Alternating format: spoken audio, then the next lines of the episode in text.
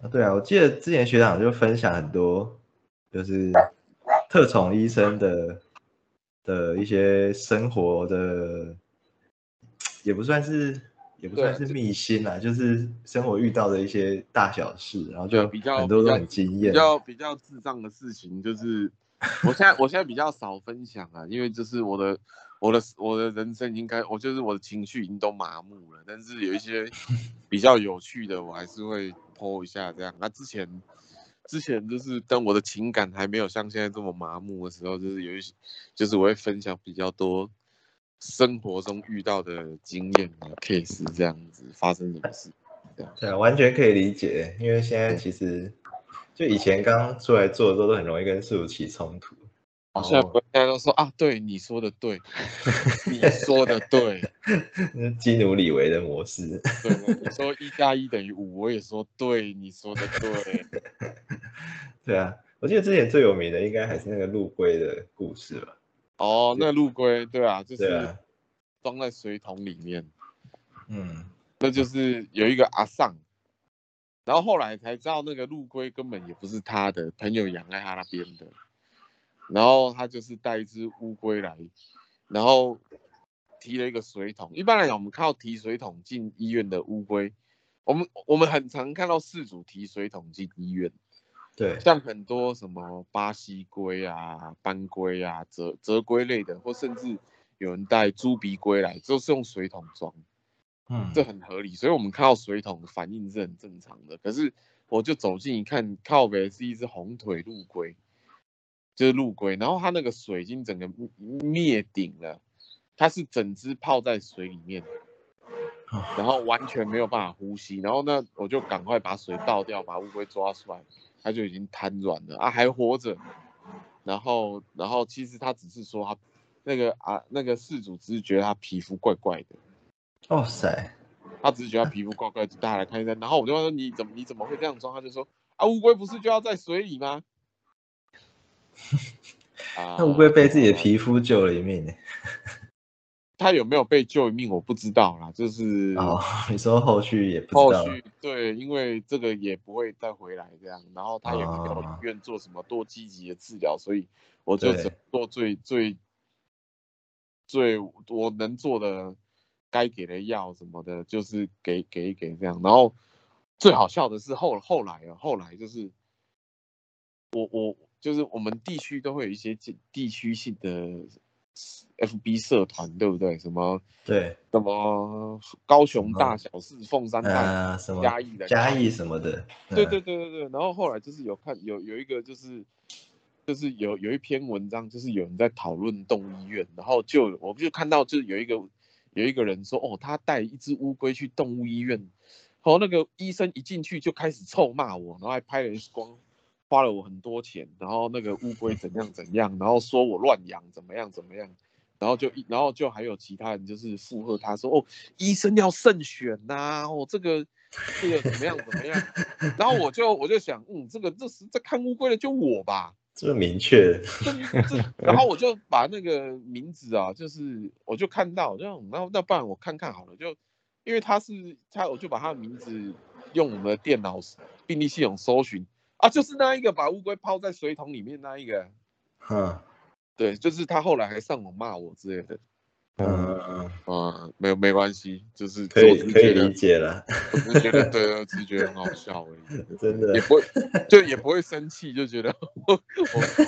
我真的，你好意思这样？我真的这是太人类，真是太有趣了，这样。嗯，真的。那你最近有遇到什么有趣的吗？啊，完了，这这会不会有点就是，呃，应该说不是有趣啊，就是印象深刻的，感觉很地狱。就是你要讲的印象深刻是跟动物相关的印象深刻，还是跟事主相关的印象可以可以都讲深刻？哎，前阵子是不是有那个食蚁兽啊，那个那个是台湾是可以合法养食蚁兽，就应该可以吧？就是申请啊、有对我们，我我有看，我有看食蚁兽啊，这个食蚁兽是呃，对方是有执照的，它是观光农场。啊，哎，有嗯兴趣可以来嘉义看一下，就是民雄有一个观光农场叫三只小猪。哦，啊我知道，对对对，然后我我这辈子去过很多相类似的地方啊，像什么绿营农场啊，然后、然后独角仙农场，然后对顽皮世界什么的，就是我都原则上都会去到 PTSD 发作。不过三只小猪的环境还 OK，动物哦，真的，动物都算健康，环境还算干净，这样当然还是有一些以以以饲主或者以一个兽医师的标准来讲，还是有很多需要改进的地方，但它已经是我看过环境最比较好的观光农场这样。然后他们就是食蚁兽，因为离离我比较近啊，最近的就我啦，对啊，所以他们就是会一些比较自己没有，就是他们没有办法，他们其实也有合作签约的兽医师，对，哎，是也是我们学弟，然哦后然后但是就是我也就是圈圈吧。不是不是圈圈，不是圈圈，是是小白 嗯，在做图检，在做在做图检兽医师嗯的专他他他专长是这个啦，对，然后然后就是有合作，所以一些一些医疗他们还是可以自己操作，但是如果说就是超过他们能够在他们那边处理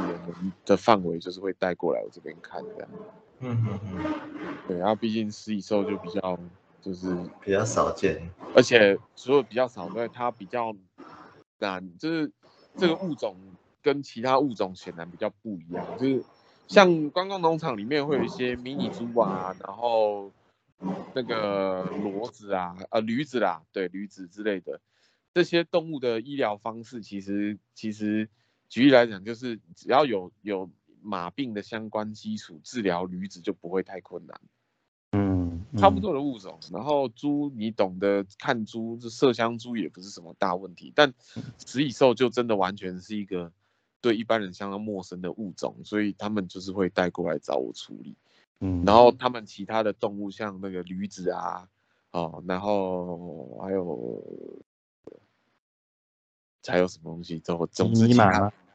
对之类的，他们就是就自己有签约兽医师就可以处理了，这样。对啊，这这个我是比较好奇的，像像以就是以治疗动物来说，一定是要知道它的习性，然后才会比较知道说它容易发生什么疾病这样子。但像特宠物种那么多，如果说真的接触到一个完全不熟悉的动物，真的治疗上感觉会蛮棘手的吧？就是你你你也不知道，一一一定会，所以所以就是就常会就是跟我在带新人的时候，就是有一些我的学弟妹哦对这个圈子有兴趣，或者是在实习的时候，呃，他们在实在实习的时候，我都会跟他们讲一句话，就是 Google 是你最好的朋友。我说真的，就是有的时候兽医师不可能是万能的，嗯这个世界上动物太多了，就是你你哦，即使到我已经工作十多年，有时候还是会突然间冒出一只，哎，这动物是什么的动物？嗯嗯那在助理帮你建档资料之前，你你你在你得到在在病例被建立完成之后，当你知道哦，我等一下要看什么动物的时候，通常我会跟我的助理讲说，就是先等一下，为什么？因为假设这个物种这只动物我完全的不熟悉，我会花一点时间先去 Google 一下，哦，这是个什么动物？嗯，它属于它的生理结构接近什么动物？嗯嗯嗯。然后当我知道它的食性、它的习性之后，我就可以知道至少我的用药准则是什么。嗯。哦，例例如说这个，哎，假设这个动物哦，我看到它在网络上哦，这个动物是草食兽，然后它嗯。可能它可能会反刍或者是会食粪，那我就知道嗯。我不可以用给它口某嗯些抗生素抗生素。嗯嗯嗯对对对，然后或者是哎，这个物种生活的原生环境在哪边，在哪边？它住在很冷的地方，哦，那我今天是不是可能就要怀疑它中暑？又或者是我看的这个物种，即使是草食兽，那我看的这个物种，它的原生环境哦，资源非常的贫瘠，没有什么有营养的东西可以吃。那今天我看到这个动物来，我是不是就要怀疑说，哎，我们人类饲主给它吃的东西，可能是诱发它疾病的原因？就是有些东西是累经验的累积跟触类旁通，我们不可能懂所有动物。但是，哎，我今天曾经在学生的时代，哦，这从特生那边学习了照顾穿山甲的经验，同样是吃蚂蚁的动物，那我就可以大概知道我要怎么去面对食蚁兽的医疗。嗯，大概就是这个样子。嗯。感觉是要记得好像上个月，哎，是上个月那个内科期刊，就那个 JVI 也有发一篇，嗯，就是如果呃，就是让一个兽医跟一个专科医师他们哦，结果你说 Google 这样子，对对对对对对，哎呀，好像也是用 Google 可以去增加他们区别诊断的那个的选项啊，啊，当然增加那个选项就可以增加他们的准确率，对，当然就是 Google。Google 找到的东西不一定全然是正确的，对啊，对，不一定不一定全然可信，就完全信任 Google，有时候会发生很严重的事情。可是至少，可是至少至少你会心里有个底。像那天，像那天他那个那个业主，就是那个食蚁兽事主，他看完整之后，他说：“哎，医生，谢谢你啊，我下个礼拜。”再带一只驼鼠来找你看呐，那时候哦，好好好，我就想，靠，什么是驼鼠啊？驼鼠是什么啊？然后后来我赶快 Google 一下，哦，它是南美洲一种住在，呃，那个丛林地带的小型哺乳动物啮齿目，然后，然后独居动物，哦，怎怎么样怎么样？我就稍微简单理解一下它的习性，哦，我就知道会面临什么样问题。哦，为什么？因为那个业主不知道驼鼠是独居动物，他把很多只养在一起，然后打的全身都是伤，然后对对对，所以假设我不先 Google，我就想哦，我就是头痛医头，脚痛医脚，我就知道他受伤了，但我不知道要叫他把驼鼠开养，嗯，哎，因为你不知道的话，会以为那天竺鼠是群居动物，驼鼠会不会也群居？哦，其实不一样，哦，因为驼鼠长得有点像。脚很长的、很大只的天竺鼠。哦，对，所以就是有时候真的，Google 一下可以替你解决一些问题，不要排斥 Google，不要觉得自己很 low 都要 Google。对，Google 是 Google，谢谢你 Google，真的，我的超人，谢谢你 Google 的超人，真的。对啊，我觉得 Google 有一个也是蛮重要，就是可能还是要懂得去判断那个。就是对，你要懂得判断你找到资讯是真的还是假的。对对。所以有些太太细微的东西，例如说哦，真的牵涉到疾病医疗的部分，可能真的就是要去找期刊还是什么的。但但是如果说我今天只是哦，这个物种我很陌生，对，然后我不知道怎么医疗，从何下手。因为我连它的食性，我连这动物吃什么我都不清楚的时候，我怎么能做正确的医疗，对不对？对对对对。那像我知道哦，这个动物是吃昆虫的，那它的饲主可能给它吃了哦很多植物性的东西，或者是精致的肉类啊，那它就会有营养性疾病。嗯。那它表现出来的这个症状，可能就是营养性疾病。啊。嗯，感觉这个工作。很很有挑战性的，每天都有新的事物可以可以可以刺激，是不至于到每天呢？但是到现在，我还是觉得这个工作有很多挑战，就是我还是常常会面临，就是哦，我不我我不知道发生什么事情的情况，但是在自己认知的范围内，我们就会开始去思考，就是哦，我用我用这个方式治疗看看好了。哦，这个在其他的动物身上这个方式有效，那当我不确定它是不是一样的问题，然后检查也检查不出个结果，那我们就试试看这样。嗯嗯嗯，对，还是会有很多挑战这样。真的，嗯，感觉挑战已经是你们的生活的一部分了，已经没有感觉。临床临床兽医师就是这样子，我相信你们就是，即使是做犬猫内科。也是一样，经常会有挑战。例如说什么，哦，血血糖就是等一下要吃什么这样。对，等一下要吃什么，呃晚餐要吃什么。对，然后就是今天要不要订饮料啊？啊，今天呃呃，要订一杯还是订两杯这样？要要不要喝看廖老大这样？趁趁现在还喝得到，赶快喝看廖老大，喝是什么味道这样？要不然限量限量饮料。对限量是残酷的，快要喝不到廖老大了 对，诶，嘉嘉义有吗？哦，嘉义哦，嘉义开了很多间，嗯然后然后一瞬间就都收光了。嗯，哦，呃我们医院旁边也开了一间呢，就在旁边，隔壁就在隔壁。阿然后大概开了开了一个月，开了一个月就铁门就不打开了，这样，哦，嗯，廖老大零压就这样消失了。你说到这个就就毕业之后就就离开嘉义，不知道感觉这几年应该有一些变化吧？就学长你自己待那么久变，化蛮多的，嘉就是现在很多年轻人回流，嗯所以嘉义多了非常大量的文青小店，嗯就是可以看得出来，那老板就是年轻人，然后回乡，然后有一些自己的想法跟理念开的一些店，包含就是一些动物医院。呃呃，动物医院也是，动物医院也是，光今年光今年就开了四间动物医院，哦，对，呃，今年就开了四间动物医院，然后动物医院也是啦，然后咖啡厅、甜点店这类东西也啊嗯这样，然后咖卖咖喱饭的之类的，就是一些就越来越多，越来越多，嗯，就感觉变变变很多啦，真的。对跟就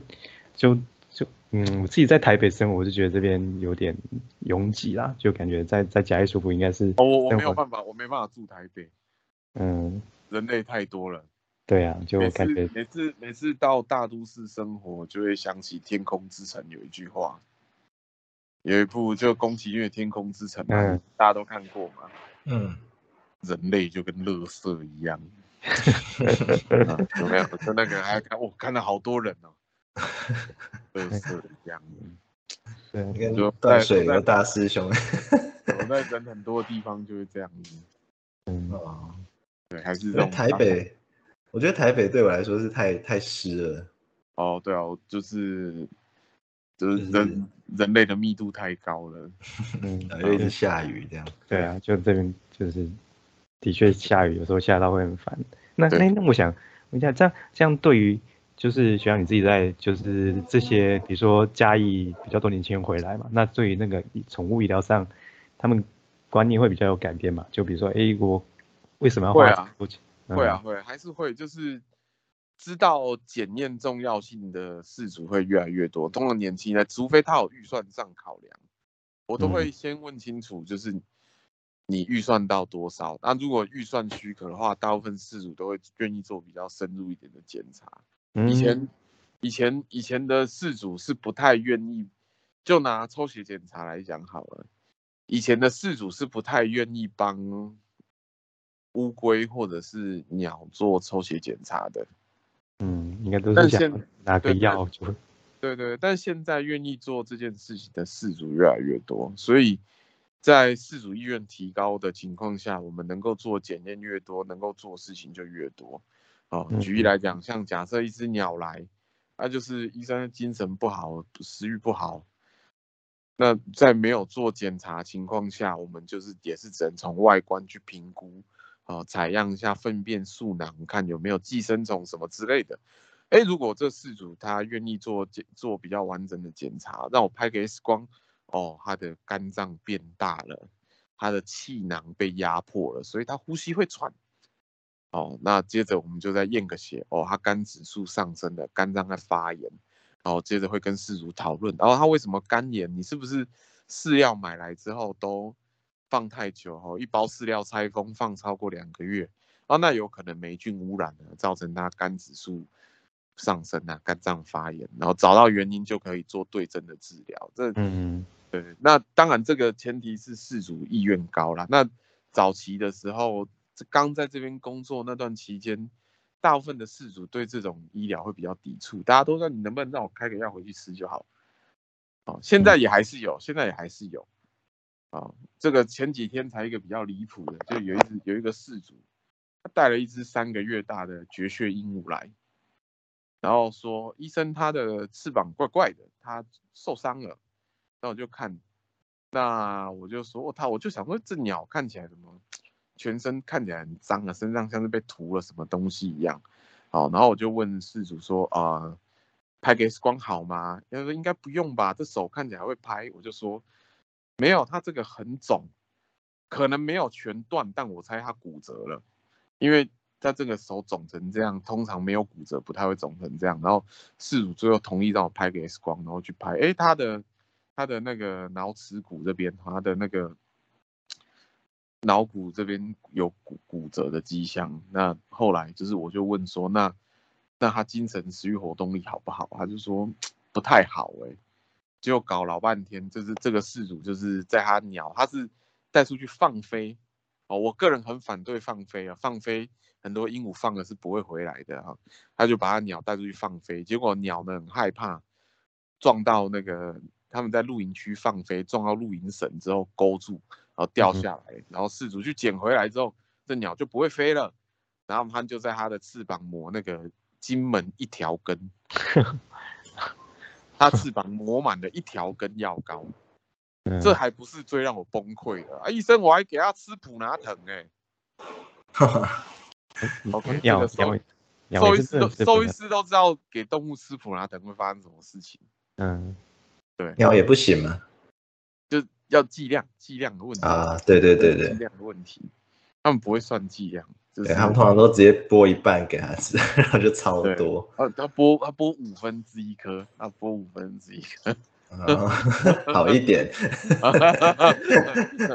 这 现在现在都很容忍，这这这只鸟一百，这只鸟一百多个，一百多克，两百克啊，两百克左右而已。对啊，要剥五分之一克哦，太好了，还好不是全吃这样。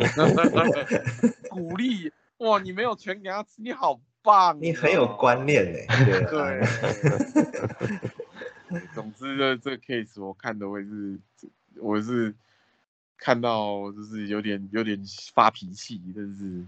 我我很少看，我现在已经很少看人看到会发脾气了。嗯，除非真的我觉得你就是在恶恶意恶搞你的动物，像这个这个 case 我就觉得他是在恶搞自己的动物，那看到我会开始发脾气。他一连犯了三个大忌啊，就是放飞，真的抹药，combo，哎，吃普拿藤，我被三连击，这只鸟也被三连击，这样。我觉得有时候真的这类动物都很，就是很耐啦。老实说，就是也也没有你想那么耐啦，不耐的都活不到医院呐。就是应该说很多都是因为他已经反复做这件事做了好一阵子，然后的确好像。动物也的确曾经有因为他这么做好转过，然后他们就觉得这个是 OK 的。我我我我我这边是没有碰到这么做好转过，大部分都是直接死掉。啊，对，小小型动物啦，小型动物啦，那直接死掉也真的有它大大型动物真的比较耐，像像食肉目真的耐。我这边我觉得做医疗上，我觉得最耐的动物雪貂真的像雪，我我我因为我我的工作比较少食肉目动物啦。对，啊，就是因为我们一般临床内科就是小动物兽医师看就是狗跟猫嘛。对对啊，我我的临床感受上最接近狗跟猫的当然就是雪貂。嗯，貂貂跟什么兔子、天竺鼠比起来，真的跟鸟比起来真的耐很多。貂真的很感觉很厉害，就是呃，我工作地方那个楼上是特宠，然后他们有时候会带。就是动物下来拍 X 光，嗯，然后有一只猫，有一只雕，就是呃带下来就是拍，就是追追踪那个胸水的量这样子。对，啊，已经追踪好像已经半年了，我就啊，这个人水怎么还那么多？他们就说哦，对啊，他很厉害这样。对对对对，这雕雕是在我我的临床感受最接近犬猫兽医师就是看雕，真的相较于其他动物，他们真的。强韧很多。